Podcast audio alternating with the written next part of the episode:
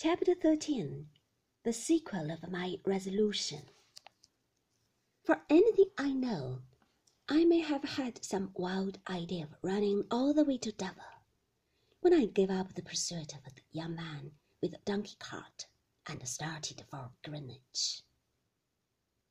My scattered senses were soon collected as to that point, if I had, for I came to a stop in the Kent Road at a terrace with a piece of water before it, and a great foolish image in the middle, blowing a dry shell.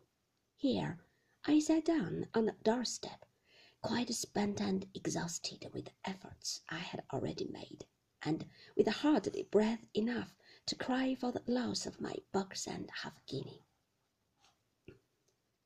It was by this time dark. I heard the clocks strike ten as I sat resting. But it was a summer night, fortunately, and fine weather. When I had recovered my breath and had got rid of a stifling sensation in my throat, I rose up and went on. In the midst of my distress, I had no notion of going back.